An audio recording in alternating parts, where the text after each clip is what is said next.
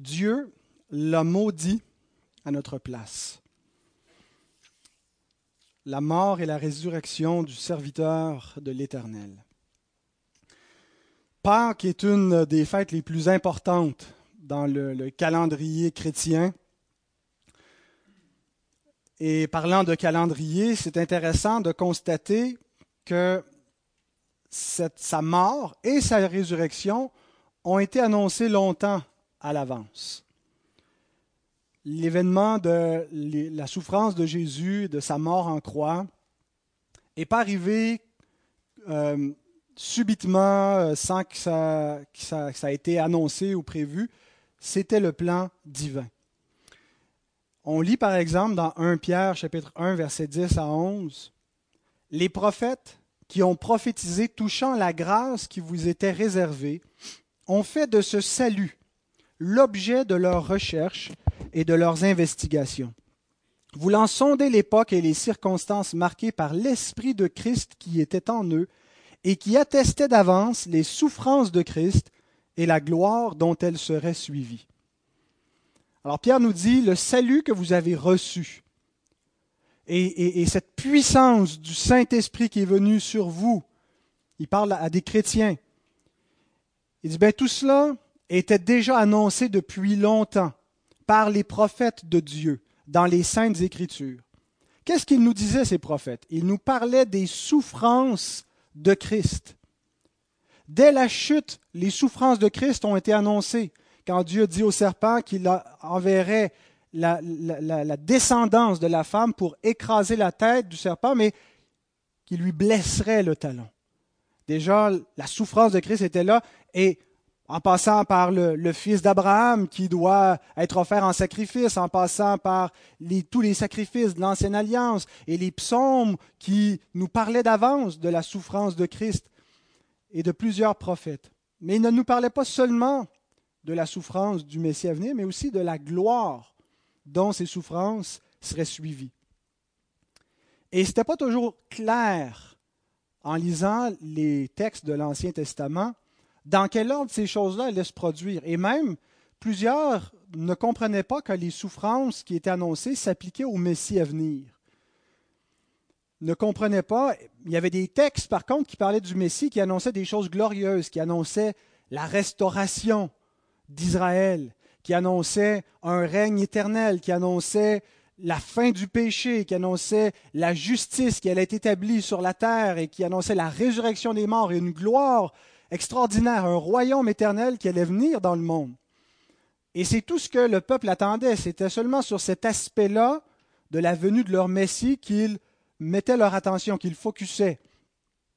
Et ils ne voyaient pas que souffrance et gloire étaient liés ensemble, que pour que la gloire promise puisse être établie, il y avait la nécessité des souffrances du Messie. Et donc, pour bien comprendre les textes de l'Ancien Testament, il faut les relire à la lumière de leur accomplissement en Jésus-Christ. Il faut relire l'Ancien Testament une fois qu'il a été, que les promesses ont été accomplies par Jésus. Et il n'y a personne qui a bien compris l'Ancien Testament. Ça ne veut pas dire qu'ils n'ont rien compris du tout, puis qu'ils n'ont pas pu être sauvés, puis tout était sombre et pas clair. Mais toute la lumière s'est faite lorsque Jésus est venu. On voit sur le, le, chemin d'Emmaüs comment il rouvre l'intelligence des disciples pour qu'ils comprennent les Écritures, qu'ils comprennent que tout cela parlait de sa souffrance et maintenant de la gloire qui s'ensuit. Et le texte que nous allons lire ce matin nous parle à la fois des souffrances et de la gloire du Christ. C'est un texte qui a été écrit sept siècles avant Jésus-Christ. Le prophète Ésaïe a vécu environ sept siècles avant Jésus. donc c'est un texte très connu. Euh, on commence parfois la lecture dans Ésaïe 53 au verset 1, mais je pense qu'il faudrait commencer cette section-là un petit peu avant. Vous savez que les versets, les chapitres, c'est venu plus tard, donc pas, euh, cette division-là n'était pas dans l'écrit original. Et je pense qu'il faudrait plutôt diviser Ésaïe 52 à partir du verset 13 jusqu'à la fin du chapitre 53. Et on va lire progressivement notre texte. Euh, il y a 15 versets et j'ai divisé en, en cinq triades, en cinq séries de trois versets. Et donc, à mesure qu'on avance, on va lire euh, les, triades qui se présentent à nous. je viens à vous lever seulement pour la première lecture. Je ne vous ferai pas lever à chacune des cinq lectures de la parole. Mais nous allons débuter notre lecture dans Ésaïe 52 au verset 13 qui nous présente le serviteur de l'Éternel. Voici mon serviteur prospérera. Il montera. Il s'élèvera. Il s'élèvera bien haut. De même qu'il a été pour plusieurs un sujet d'effroi, tant son visage était défiguré, tant son aspect différait de celui des fils de l'homme. De même il sera pour beaucoup de peuples un sujet de joie. Devant lui des rois fermeront la bouche, car ils verront ce qui ne leur avait point été raconté. Ils apprendront ce qu'ils n'avaient point entendu. Seigneur, nous te prions de bénir ta bonne parole, de nous accorder l'Esprit Saint pour comprendre les Écritures qui sont des paroles de vie, des paroles qui sont esprit. Seigneur, je m'en remets à toi. Dirige-moi et bénis ton Église. Au nom de Jésus-Christ, le ressuscité. Amen.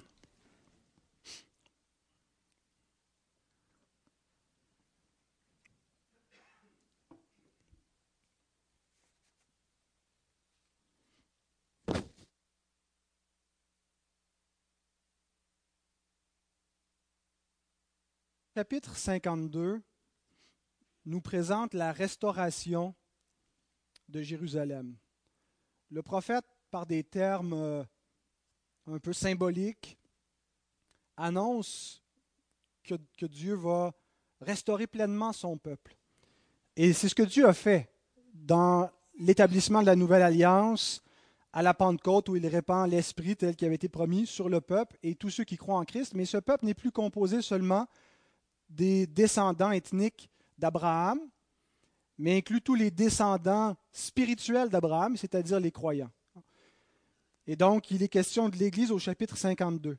Mais le chapitre 53 nous montre comment Dieu peut faire une telle chose, comment Dieu va se constituer un peuple qui va être saint, qui va lui appartenir en propre, qui va servir, qui va le servir et qui va être un peuple qui va l'adorer. Ce peuple doit être d'abord purifié. Et donc, c'est le chapitre 53 qui nous montre comment ce qui nous est décrit au chapitre 52 devient possible. Dans le livre d'Ésaïe, vers la fin, c'est un, long livre de 66 chapitres, mais à partir euh, du chapitre 40, il y a comme un peu un point tournant dans le discours d'Ésaïe. Et on retrouve dans cette dernière section du livre ce qu'on a appelé les chants du serviteur de l'Éternel où il y a un serviteur, il est appelé comme ça, le serviteur de l'Éternel, mon serviteur, qui va venir. Et ce n'est pas nécessairement parce qu'il chante qu'on les appelle le, le chant, mais c'est comme une espèce de poésie qui est là. Quatre chants. Le premier, c'est dans Ésaïe 42, versets 1 à 9, où son serviteur nous est présenté avec sa mission. Il nous est dit au verset 1, Voici mon serviteur, que je soutiendrai, mon élu, en qui mon âme prend plaisir. Dieu L'âme du Père prend plaisir en son Fils, parce qu'il lui obéit pleinement. J'ai mis mon esprit sur lui, il annoncera la justice aux nations. Et dans le reste du passage, il nous décrit sa mission, qui va consister à établir la justice sur la terre. Il va être la lumière des nations. Les peuples vont venir à lui, vont, Dieu va rassembler donc les peuples, sous sa bannière. Il va établir une alliance nouvelle. Il va ouvrir les yeux des aveugles. Il va libérer les captifs de la prison. Et donc Jésus reprend ces, paroles-là pour lui-même au début de son ministère. Vous vous rappelez quand il lit le prophète Ésaïe et le serviteur, il, il s'approprie et voici ces paroles sont accomplies. Le serviteur, il est là, il vient accomplir sa mission. Un peu plus loin, le deuxième chant, chapitre 50, versets 4 à 9, nous parle encore du serviteur, mais là, il y a des souffrances, il y a des obstacles à sa mission. Il va être méprisé, mais en même temps qu'il est méprisé par les hommes, il est vénéré. Des princes vont se prosterner devant lui. Il y a cette espèce de, de, contraste entre à la fois le rejet, mais en même temps l'adoration qui va lui être donnée. Au chapitre 50, versets 4 à 9, le serviteur parle lui-même, il parle de ses souffrances. Il dit qu'il a livré son dos au cou, qu'on lui a arraché la barbe et qu'on lui a craché dessus. Mais il ne nous explique pas pourquoi il souffre comme ça, pourquoi ça lui arrive. Et c'est seulement dans le quatrième chant, chapitre 52, verset 13, jusqu'à la fin du chapitre 53, que le prophète Ésaïe nous donne les raisons des souffrances du serviteur. Et c'est le passage le plus clair de tout l'Ancien Testament concernant les souffrances de Christ. Tout ce qui a été dit jusqu'à maintenant, ces souffrances ont été attestées, mais c'est le passage qui nous explique avec le plus de lumière pourquoi il va souffrir. Mais étrangement, le verset 13 du chapitre 52 commence pas en parlant de ses souffrances, mais en parlant de sa gloire. Voici mon serviteur prospérera, il montera, il s'élèvera, il s'élèvera bien haut. La première chose qui nous est, dite, c'est qu'il va réussir sa mission. le même langage est repris au verset 10. L'œuvre de l'Éternel prospérera entre ses mains, qui fait écho au verset 13. Le serviteur de l'Éternel va réussir. Il vient pour établir la justice. Il vient pour régner, pour être le représentant de Dieu et le roi, le Messie que Dieu établit sur les hommes, sur la terre, et il va réussir. Il va s'élever, il va prospérer. Sa mission ne va pas échouer. C'est ce qui nous est promis avant même de parler de son abaissement. On nous annonce déjà la fin de sa mission dans la gloire.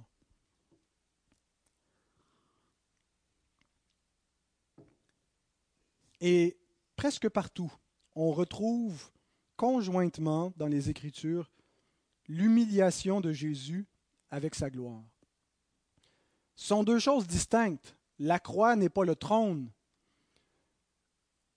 mais ce sont deux choses inséparables. C'est par ses souffrances qu'il va vaincre et qu'il va accéder au trône, qu'il va être établi pour régner pour Dieu.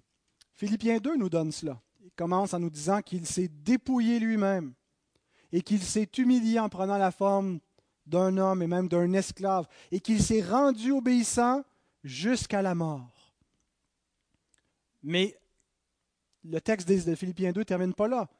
Il enchaîne en nous disant, c'est pourquoi Dieu lui a donné un nom qui est au-dessus de tout nom. Il l'a souverainement élevé afin qu'au nom de Jésus-Christ, tout genou fléchisse sur la terre, sous la terre, dans les cieux, que toute langue confesse que Christ est Seigneur à la gloire de Dieu le Père. Son humiliation et sa gloire et son règne sont inséparables. On les distingue, mais ça vient ensemble. Et dans ce texte, ils nous sont présentés comme ça. Il commence en affirmant son règne et sa gloire, mais on doit comprendre que d'abord, ça passe par son humiliation. Et donc, on retrouve cette même dualité-là tout de suite après ça dans les versets 15, dans la réaction des hommes vis-à-vis du serviteur de l'Éternel. D'abord, l'effroi qui nous est décrit au verset 14. Il était pour plusieurs un sujet d'effroi, tant son visage était défiguré, tant son aspect différait de celui des hommes. Son humiliation, son abaissement frappe et produit une sensation, euh, un bouleversement dans le cœur des hommes, dans leur, dans leur pensée. Mais au verset 15, on voit une autre réaction des hommes. Ils sont ébahis devant sa gloire.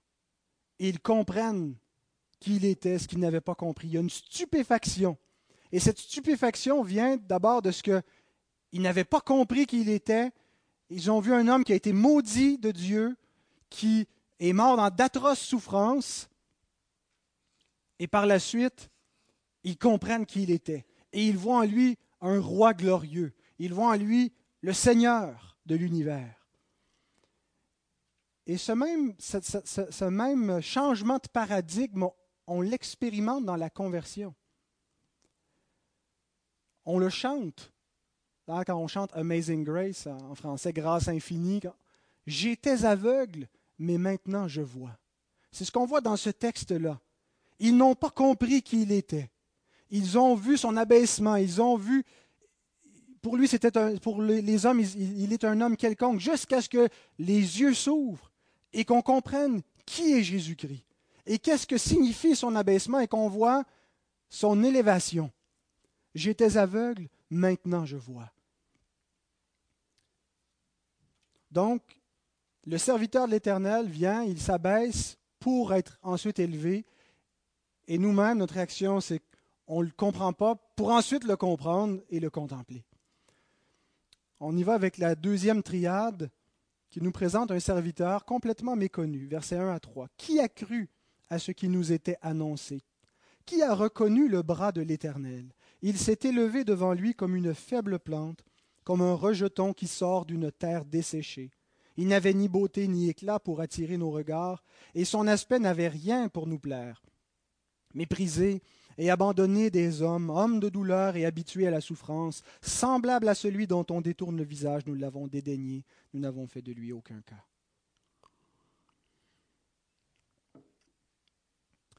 En hébreu, euh, les temps des verbes, il y a le parfait et il y a l'imparfait.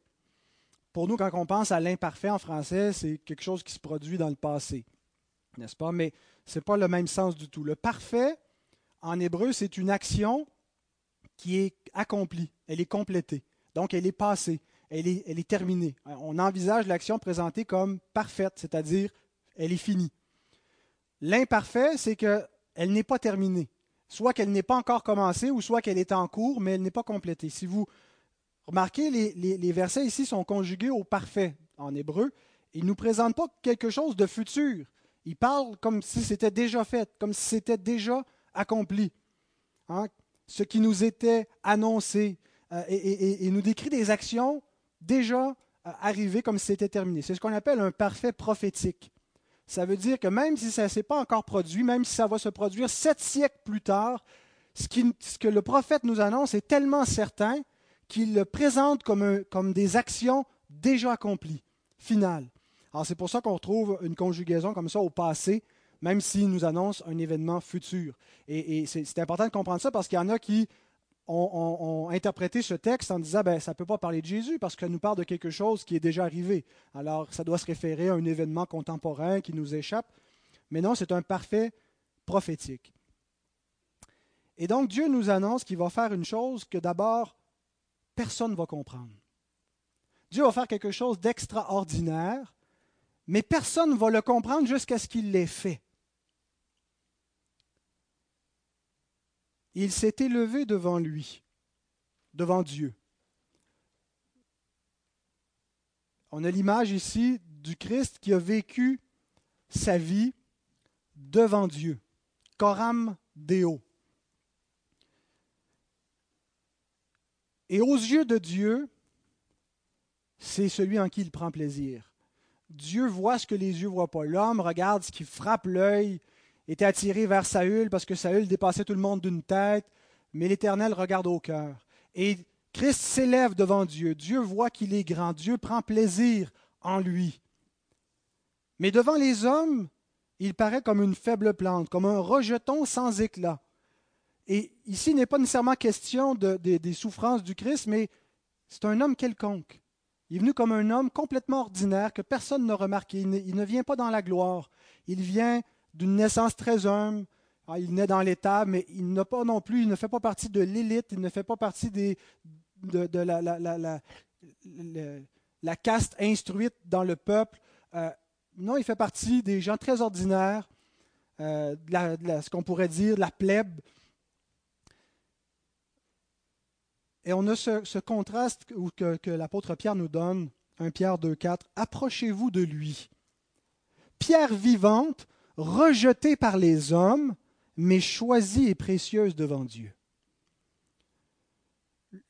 Le Christ ne se présente pas à l'humanité avec l'éclat que les, hommes recherchent, avec la gloire que le, monde aime voir. Il ne vient pas comme un puissant, il ne vient pas comme un Alexandre le Grand ou comme un, César. Il vient comme un humble charpentier, comme un homme ordinaire et, son rejet est poussé à l'extrême dans sa mort, mais Ce qu'on doit comprendre, ce que les hommes ont rejeté, ce que les hommes valorisent, ce n'est pas ce que Dieu plaît, ce qui plaît à Dieu. Et cette pierre rejetée par ceux qui bâtissent, c'est la pierre de langue, c'est la pierre précieuse pour Dieu, et c'est de lui que nous devons nous approcher.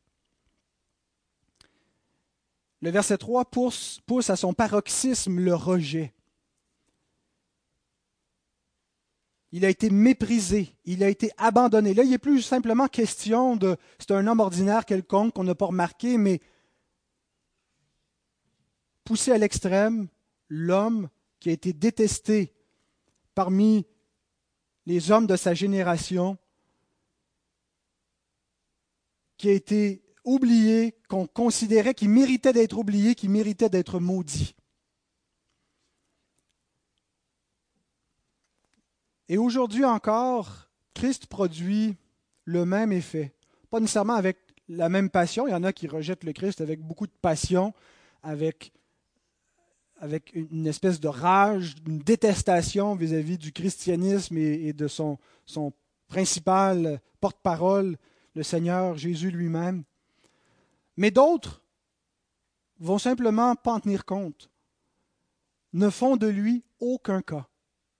Jésus, peut-être un personnage historique comme ça qui a existé, qui, est important, qui a marqué l'histoire. On peut le respecter comme on respecte d'autres, mais ils ne font pas de lui grand cas pour ce qui concerne leur vie personnelle. Ils ne réalisent pas que c'est la pierre vivante de laquelle ils doivent s'approcher, qu'il est la pierre précieuse qu'ils ont besoin. Ils n'en font pas grand cas. Ils ne sont pas nécessairement ses ennemis jurés, mais ils se détournent de lui. Et on arrive à un point tournant versets 4 à 6, où il nous est présenté ce serviteur qui a été puni à notre place. Cependant, ce sont nos souffrances qu'il a portées, c'est de nos douleurs qu'il s'est chargé. Et nous l'avons considéré comme puni, frappé de Dieu et humilié. Mais il était blessé pour nos péchés, brisé pour nos iniquités. Le châtiment qui nous donne la paix est tombé sur lui et c'est par ses meurtrissures que nous sommes guéris. Nous étions tous errants comme des brebis, chacun suivait sa propre voie, et l'Éternel a fait retomber sur lui l'iniquité de nous tous.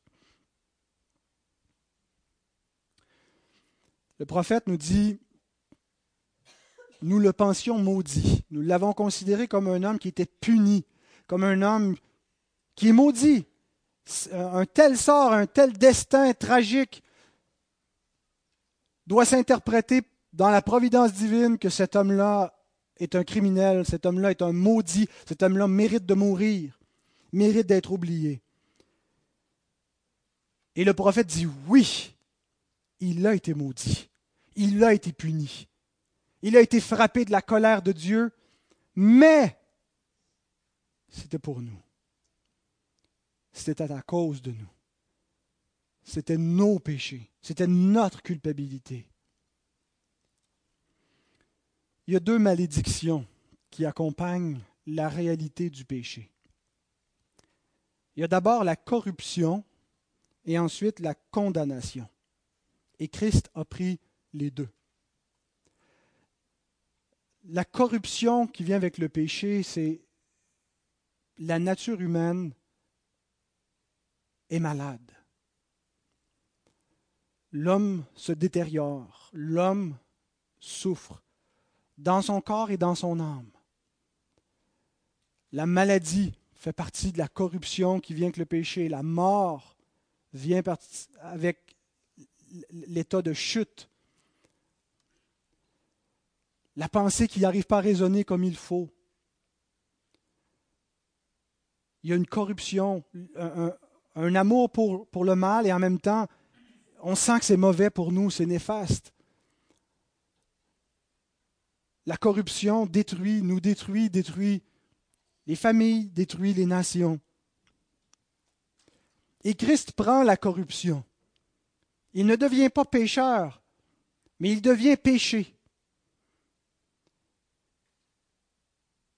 Je ne sais pas exactement qu'est-ce que ça veut dire, mais l'Écriture affirme cela il a été fait péché, il a été dégradé, il a été corrompu, pas dans le sens qu'il est devenu un être mauvais en lui-même, mais il a subi la, dégradation du péché, il a porté la souffrance, il a eu mal dans son âme et dans son corps, il a souffert la corruption du péché, la maladie,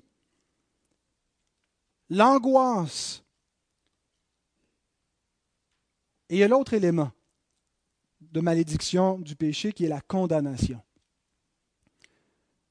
Le péché, c'est quelque chose qui nous fait souffrir, qui nous corrompt, qui nous rend malades, qui nous rend mauvais et dont on est victime jusqu'à un certain point. Mais c'est aussi quelque chose dont on est coupable. Quand on regarde un pécheur, on peut à la fois le voir comme en avoir compassion. On peut regarder des criminels, des gens qui sont en prison et voir combien ils sont victimes de leur péché, comment la corruption les a amenés là, et on est tous touchés par cette corruption, et en même temps voir quelqu'un qui est criminel devant Dieu, quelqu'un qui est coupable, quelqu'un qui est responsable. Et on ne doit pas jamais séparer ces deux réalités. Des fois, on veut voir le pécheur juste comme une victime et on oublie qu'il est coupable, et des fois, on veut le voir juste comme un coupable et on oublie aussi qu'il est miséreux. Mais donc, Christ a subi aussi la condamnation parce que l'être humain est coupable. Il est un criminel devant Dieu. Il mérite un châtiment. Et sa mort est un châtiment pénal. C'est une peine de mort. La peine capitale. Il est maudit sous la colère divine. Et le résultat de sa mort s'adresse à ces deux réalités de notre péché, notre corruption et notre condamnation. Il nous dit, c'est par ces meurtrissures que nous sommes guéris, premièrement. Les meurtrissures du Christ nous sauvent de la corruption de notre péché. La puissance du péché est anéantie dans les meurtrissures de Jésus. Comment est-ce que ça se produit en nous? Par la régénération par la sanctification de l'esprit et ultimement par la glorification dans un corps nouveau, dans un esprit complètement libéré du péché. Il n'y aura plus de corruption en nous. On est guéri par ces meurtrissures. Mais aussi, nous avons la paix par son châtiment. Donc il y a un aspect légal, il y a un aspect juridique, forensique, il y avait un verdict de condamnation sur nous où Dieu nous déclare qu'on mérite la mort. Et nous sommes maintenant en paix vis-à-vis de Dieu parce qu'il a été puni. Et donc, ces deux aspects de notre rédemption qui sont accomplis à la croix, on ne peut pas les, séparer, on ne peut pas avoir un sans l'autre. On ne peut pas dire, moi, je suis justifié, mais je ne suis pas guéri de mon péché. Bien sûr, il y a, un processus. Il y a, la, justification vient instantanément, tandis que la sanctification, c'est progressif jusqu'à la, glorification. Mais donc, nous sommes guéris par ces meurtrissures et nous sommes en paix avec Dieu par son châtiment. Et c'est le verset 6 qui nous déclare pourquoi cela était nécessaire, pourquoi est-ce que ce châtiment, pourquoi cette mort et cette corruption est tombée sur lui? Parce que nous étions tous errants. Et donc, d'une part, ça, fait, ça rappelle cette errance, qu'on est victime, qu'on est perdu à cause de notre péché, qu'on ne voit pas clair, qu'on ne comprend pas, qu'on ne comprend pas la, réalité, qu'est-ce qu'on fait dans ce monde. Mais on n'est pas simplement de pauvres petites brebis égarées. Puis ce n'est pas de leur faute, parce qu'il ajoute chacun suivait sa propre voie. On est, oui, égaré, perdu, mais en même temps, on est coupable parce qu'on suit notre propre voie et qu'on on refuse la voix de Dieu. Dieu nous révèle dans notre conscience sa loi et chacun résiste et chacun change la vérité en mensonge et suit sa propre voie. C'est pourquoi l'Éternel a fait retomber sur lui l'iniquité de nous tous. On est coupable de notre égarement et Dieu fait retomber sur lui, non pas sur nous notre culpabilité, mais sur lui.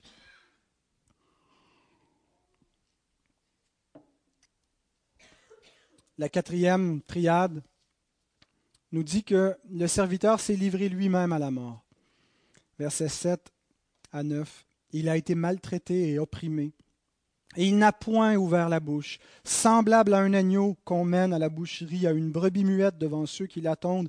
Il n'a point ouvert la bouche.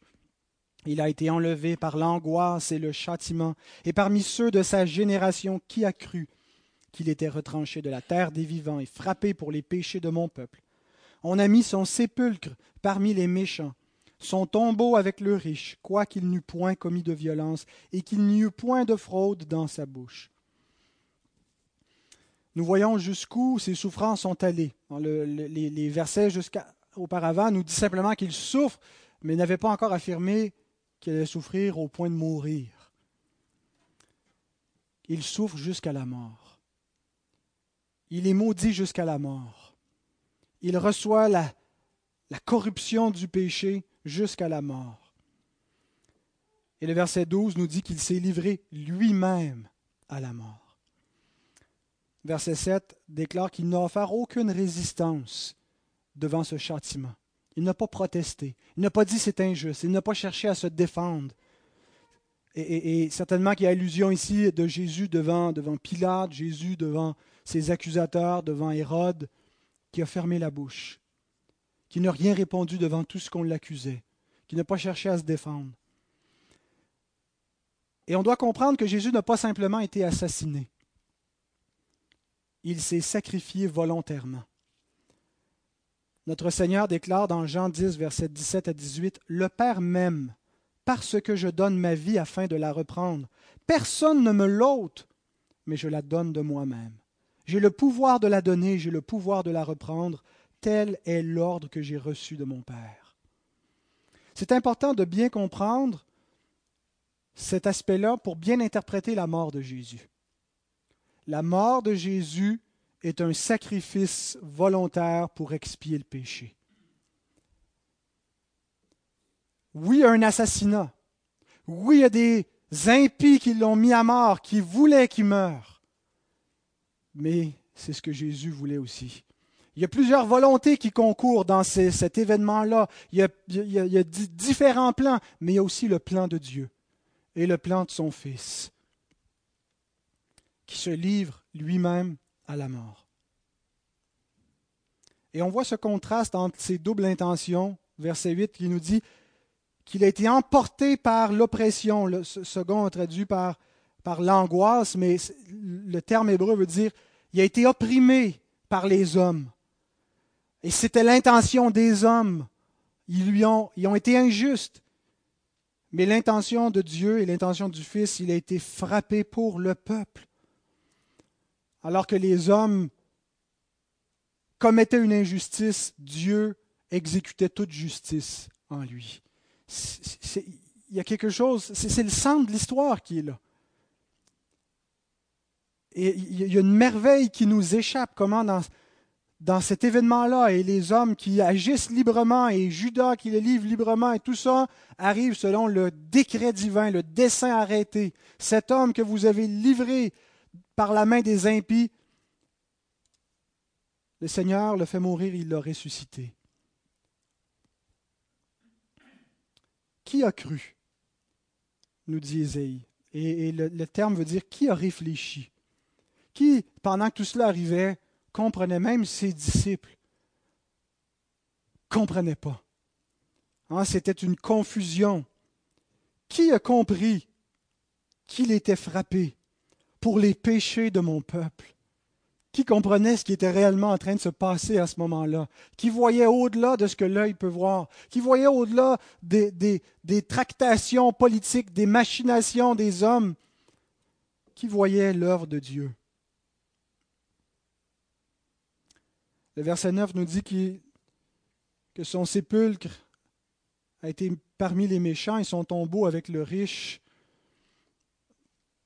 tu ne sais pas trop ce que ça veut dire. Ça veut dire il a été enterré avec des, méchants. Qu'est-ce que signifie cette phrase? Ça veut dire que dans sa mort et dans sa sépulture, il a été à la fois avec les criminels et avec le riche, avec une sépulture de juste. Et Darby nous aide, la traduction de Darby est plus claire un petit peu. Il dit et on lui donna son sépulcre avec les méchants, mais il a été avec le riche dans sa mort, parce qu'il n'avait fait aucune violence et qu'il n'y avait pas de fraude dans sa bouche. L'idée, c'est que dans sa mort et dans son tombeau, il a été à la fois avec les méchants et avec le riche. Et c'est ce qu'on lit dans l'évangile de Matthieu. Il est mort avec les criminels, Matthieu 27, 38. Avec lui furent crucifiés deux brigands, l'un à sa droite et l'autre à sa gauche. Par contre, il a été enseveli dignement.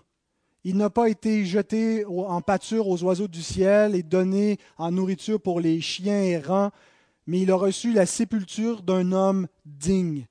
Matthieu 27, 57 à 60 nous dit Le soir étant venu, arriva un homme riche d'Arimathée, nommé Joseph, lequel était aussi disciple de Jésus. Il se rendit vers Pilate et demanda le corps de Jésus, et Pilate ordonna de le remettre. Joseph prit le corps, l'enveloppa d'un linceul blanc, et le déposa dans un sépulcre neuf qu'il s'était fait tailler dans le roc. Puis il roula une grande pierre à l'entrée du sépulcre, et il s'en alla. Et Ésaïe nous dit pourquoi Dieu a honoré son serviteur dans sa sépulture. Il l'a maudit dans sa mort, mais l'humiliation et la dégradation de Christ et son sacrifice s'arrêtent à la croix. Le texte nous précise pourquoi il a eu une sépulture, pourquoi Dieu lui donne un sépulcre avec le riche et une, sépulture digne. Second traduit quoi qu'il n'eût, mais la meilleure traduction, c'est plutôt celle de Derby, parce qu'il n'eût commis de violence et qu'il n'y eut point de fraude dans sa bouche.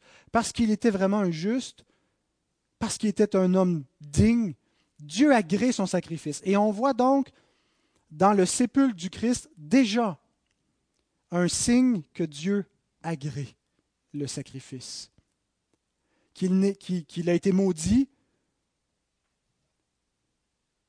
mais que sa mort a été efficace pour rendre Dieu propice. Dieu n'est pas demeuré en colère au-delà de la mort du Christ. Il n'y a plus rien à ajouter après cette mort-là pour continuer la souffrance du Christ. Et donc déjà dans le sépulcre du Christ, on a un signe que Dieu agrée parce qu'il lui donne le sépulcre avec le riche. Et le signe ultime, c'est quoi? Sa résurrection, qui nous est présentée dans la dernière triade. Il est ressuscité dans la gloire. Il a plu à l'Éternel de le briser par la souffrance, après avoir livré sa vie en sacrifice pour le péché. Il verra une postérité et prolongera ses jours, et l'œuvre de l'Éternel prospérera entre ses mains. À cause du travail de son âme, il rassasira ses regards. Par sa connaissance, mon serviteur juste justifiera beaucoup d'hommes, et il se chargera de leurs iniquités. C'est pourquoi je lui donnerai sa part avec les grands, il partagera le butin avec les puissants, parce qu'il s'est livré lui-même à la mort et qu'il a été mis au nombre des malfaiteurs, parce qu'il a porté les péchés de beaucoup d'hommes et qu'il a intercédé pour les coupables. Alors avant de parler de sa résurrection, Ésaïe résume en un verset que tout cela, tout ce qu'il vient décrire, c'est la main de Dieu qui l'a accompli. Il a plu à l'Éternel de le briser par la souffrance on voit la main des hommes, mais derrière tout cela, c'est la main de Dieu. C'est lui qui a accompli cette œuvre. C'est lui qui a utilisé son Fils comme un sacrifice d'expiation pour le péché. Mais ensuite, cette dernière triade nous montre les fruits de son œuvre. Ce n'est pas une œuvre stérile. Ce n'est pas une œuvre dont l'effet s'arrête là. C'est une œuvre extrêmement fertile qui va porter des fruits pour l'éternité. D'abord, il a mérité la vie. Le serviteur souffrant prolongera ses jours. Ce qui est annoncé ici, c'est sa résurrection. Lui qui est mort, il nous dit après, il va prolonger ses jours. Comment est-ce possible? Il est mort. Il ressuscitera. La résurrection du Christ, qui est annoncée dans beaucoup d'autres textes, qui nous parlent aussi conjointement de sa mort, mais ensuite de sa résurrection il a atteint la vie éternelle par sa parfaite justice, par sa parfaite obéissance. Nous obtenons la vie éternelle par la grâce, mais par la justice est l'œuvre d'un autre. Christ l'a gagné. Christ l'a gagné par son statut de juste, par une obéissance sans faille, en vivant devant lui. Il s'est élevé devant lui. Pourquoi l'âme de Dieu prend plaisir en lui? Parce qu'il est parfait. Et donc, il ressuscite. Et c'est pas simplement, quand il dit il prolongera ses jours, c'est pas juste qu'il va vivre longtemps, longtemps, mais c'est que la mort est vaincue. La mort est vaincue par le Christ. C'est ce que nous célébrons à Pâques. La mort est vaincue. Nous sommes sauvés en espérance, nous voyons encore la mort dans le monde. Mais déjà la résurrection des morts a commencé, Christ est le premier-né. Et nous attendons la résurrection finale. Déjà, nous sommes ressuscités dans la première résurrection en esprit par la régénération, où nous sommes passés d'un état de mort spirituelle à un état de vie spirituelle. Mais nous attendons encore plus, ce n'est que les arts de l'esprit, que, qu'un, avant-goût, qu'un, gage sur notre héritage que Christ nous a acquis. Ce qui nous donne, c'est l'esprit, mais nous ne l'avons pas encore dans sa toute plénitude. L'esprit qui va donner vie à nos corps mortels, et nous aurons des corps glorifiés, des corps glorieux comme le sien, immortels. La mort sera engloutie dans la vie. Christ a vaincu la mort. C'est tellement plus glorieux que n'importe quel autre message, que n'importe quel discours politique ou philosophique, idéologique.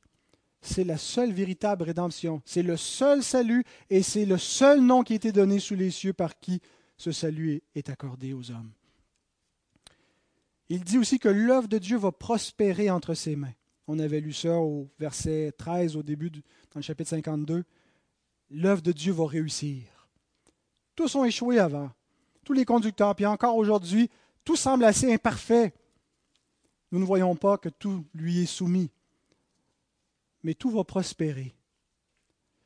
Et ce qu'on doit voir, c'est que le Christ, au-delà de la croix, a achevé un, aspect de son œuvre, tout est accompli, mais il ne devient pas un Jésus passif, inactif. Le Sauveur continue son œuvre au-delà de la croix. Il règne et il réunit un peuple. Et il fait cette œuvre dans le temps, dans l'histoire, permettant aux hommes, donnant aux hommes le temps de se repentir, d'entrer sous son règne, jusqu'au jour final, où il va porter à, l'expression finale la gloire de son règne. Mais donc il continue cette œuvre. Mais en même temps, il se repose. On voit au verset 11 qu'il contemple son œuvre achevée. Et en lisant ça, je voyais le contraste avec le Père qui crée au commencement et quand il a tout terminé, il s'est reposé et son âme prit plaisir dans ce qu'il avait accompli. Et même s'il demeure dans le repos, Jésus nous dit qu'il continue de travailler aux soins de sa création et d'en prendre soin. Et donc il y a ce contraste entre l'œuvre du Père dans la création et l'œuvre du Fils dans la nouvelle création. Il a achevé cette œuvre et il se repose et il contemple ce qu'il a fait. Et maintenant il voit le fruit. Et il continue de travailler, mais en même temps que son œuvre est achevée. Son œuvre consiste surtout en une postérité. Dieu lui donnera une postérité. Cette postérité, ce sont les enfants de Dieu. Qui sont-ils? Ceux qui sont justifiés. Il va justifier beaucoup d'hommes par sa connaissance. Est-ce que c'est parce que lui les connaît qui sont justifiés ou le connaissent? Je pense qu'il faut comprendre ça comme ceux qui vont le connaître par la foi, ceux qui vont le rencontrer en croyant vont être justifiés par lui, vont être les enfants de Dieu, vont être la postérité de Christ, la postérité d'Abraham. Et nous devons venir à lui. On peut entendre tout cela, on peut croire jusqu'à un certain point tout cela, penser que ce n'est pas, c'est pas faux, que c'est la vérité, mais ne pas venir au Christ. Il y a une différence entre savoir le chemin et prendre le chemin.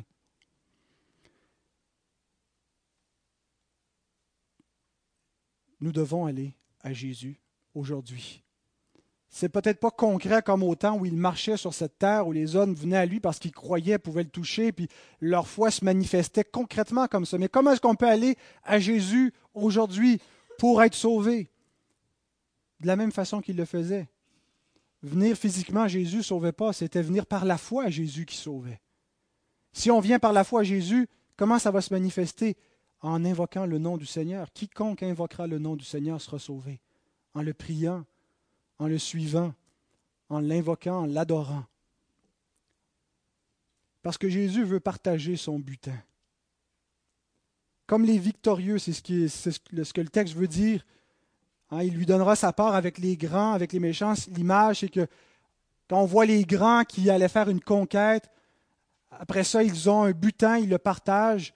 Eh bien, c'est ce que mon serviteur a fait, dit l'Éternel. Comme les grands de ce monde, Christ a acquis un butin et il veut le partager. Il veut partager ce royaume éternel. Il veut que les hommes en fassent partie. Il nous invite. Et Isaïe termine en nous rappelant pourquoi Jésus a droit à cette gloire, pourquoi il a le droit à cet honneur, pourquoi est-ce qu'il a le droit à ce trône, pourquoi il a le droit à ce règne éternel. Parce qu'il s'est livré lui-même à la mort, qu'il a été mis au nombre des malfaiteurs, qu'il a porté les péchés de beaucoup d'hommes et qu'il a intercédé pour les coupables. Le Christ humilié, c'est maintenant le Christ exalté dans la gloire. Et seuls ceux qui s'unissent à lui dans ses souffrances sont unis avec lui dans la gloire. Nous sommes dans ce moment de transition. Pour, pour, pour, Jésus, tout est déjà accompli. Pour nous, nous sommes dans le déjà, nous sommes déjà dans la gloire, unis avec Jésus sur son trône, dans les lieux célestes, résidents, citoyens des cieux. Et en même temps, dans une réalité terrestre où nous ne voyons pas encore que toute chose lui soit soumise, où nous portons les souffrances de Christ et l'opprobre de Christ dans un monde où nous sommes étrangers voyageurs. Nous sommes dans le déjà et le pas, le pas encore, jusqu'à ce que nous soyons seulement dans cette éternité glorieuse. Apocalypse 5.12, l'agneau qui a été immolé. L'agneau immolé, l'agneau souffrant, est digne de recevoir la puissance, la richesse, la sagesse, la force, l'honneur, la gloire et la louange. Amen.